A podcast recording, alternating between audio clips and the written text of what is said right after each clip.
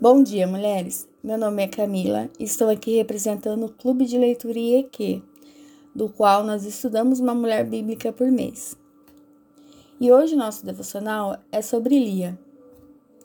E coabitaram, mas Jacó amava mais a Raquel do que a Lia, e continuou servindo a Labão por outros sete anos. Vendo ao Senhor que Lia era desprezada, fê-la fecunda, ao passo que Raquel era estéril. Gênesis 29, 30 a 31. Lia era a filha mais velha de Labão, um pastor de ovelhas. Seu pai enganou Jacó, pois ele amava sua irmã Raquel. Labão entregou Lia no lugar de Raquel na noite de núpcias, alegando estar seguindo o costume da época, que determinava que a irmã mais velha deveria se casar primeiro. Deus, vendo o sofrimento de Lia, a abençoou com filhos.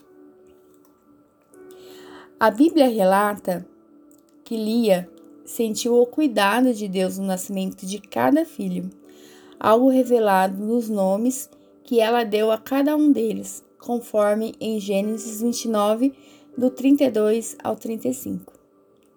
Em Gênesis 30, relata que Raquel sentiu tantos ciúmes de Lia que lhe deu sua criada para que pudesse lhe dar filhos. E Lia fez o mesmo. E após um período, ainda teve mais dois filhos, para só então Raquel ter seu primeiro filho e vindo a morrer em seu segundo parto. Apesar de tudo o que Lia passou, Lia permaneceu fiel e não desistiu de buscar pelo amor de seu marido. Teve seis filhos, que foram fundadores de metade das doze tribos de Israel. De seu filho Judá veio a linha messiânica do rei Davi, do qual nasceu Jesus. Outro filho de Lia deu origem à tribo de Levi, do qual Moisés e Arão eram descendentes. Lia é um grande exemplo de mulher, se mostrou fiel ao seu marido e a Deus, independente das circunstâncias. Ao estudarmos sobre a vida de Lia, percebemos que é possível fazer o correto mesmo quando algo injusto foi cometido conosco.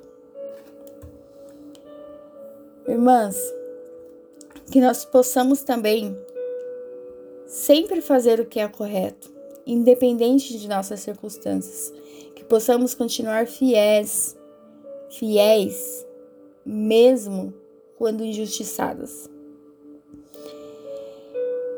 Espero que você possa refletir durante esse dia sobre a história de Lia e que de alguma forma nós possamos tirar algum aprendizado. Um lindo e abençoado dia.